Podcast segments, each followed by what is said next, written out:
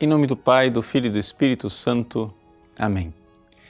Os queridos irmãos, o Evangelho de hoje nos fala do sinal de Jonas. É, Jesus desabafa, dizendo que esta geração má e perversa pede um sinal, mas não terão outro sinal a não ser o de Jonas. E lembra inclusive da rainha do sul, a rainha de Sabá. O que, é que Jesus quer nos ensinar com este Evangelho? Veja só, que acontece é o seguinte: Deus, Ele realiza sinais externos para a nossa conversão. Mas esses sinais externos, eles não são suficientes para que nós creiamos. O sinal externo é uma forma de Deus gritar e chamar a atenção externamente para ver se nós iremos ouvir a voz dele que fala no íntimo do nosso coração. Santo Tomás de Aquino nos recorda que existem duas revelações: uma revelação externa e uma revelação interna.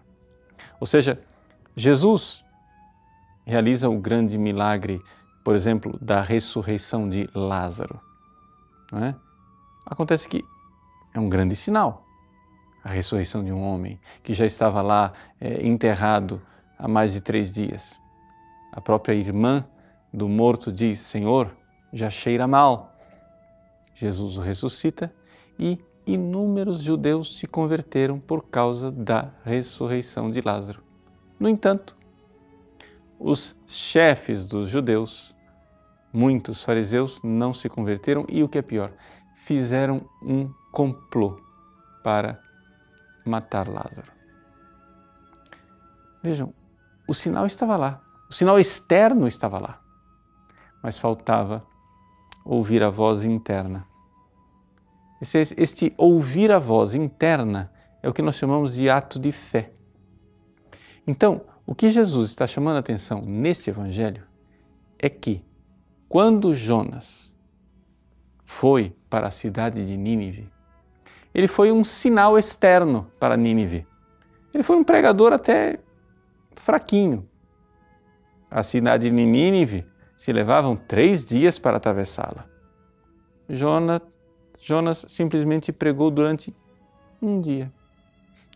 E milagrosamente a cidade inteira se converteu e fez penitência, inclusive os animais fizeram penitência. Interessante nós vermos então que o sinal externo foi fraco, mas a voz interna de Deus foi ouvida. Esse é o sinal de Jonas. Também o sinal da rainha de Sabá, que veio é, do sul para contemplar a sabedoria de Salomão.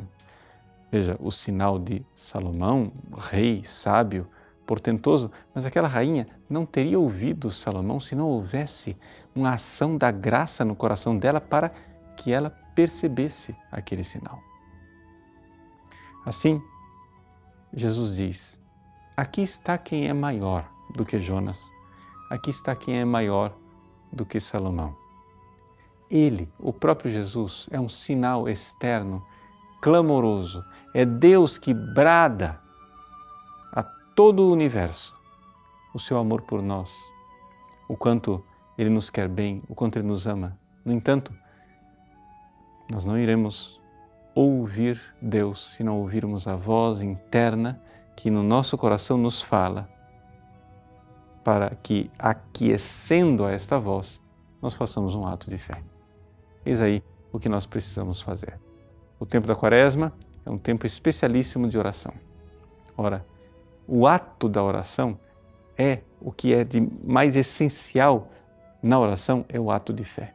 É o ato de nós dialogarmos com Deus, mas eu falo com Deus, mas Deus me responde na sua voz interna e eu com este ato de fé, ouço Deus que me fala. Há sinais externos, a Sagrada Escritura, os milagres, os sacramentos, a vida dos santos, mas se eu não tiver o ato de fé interior, essa voz que grita lá fora, não será ouvida aqui dentro. Nenhum outro sinal eu vos dou. O sinal mesmo esta voz que sussurra suavemente aí dentro, no seu coração. Deus abençoe você. Em nome do Pai, e do Filho e do Espírito Santo. Amém.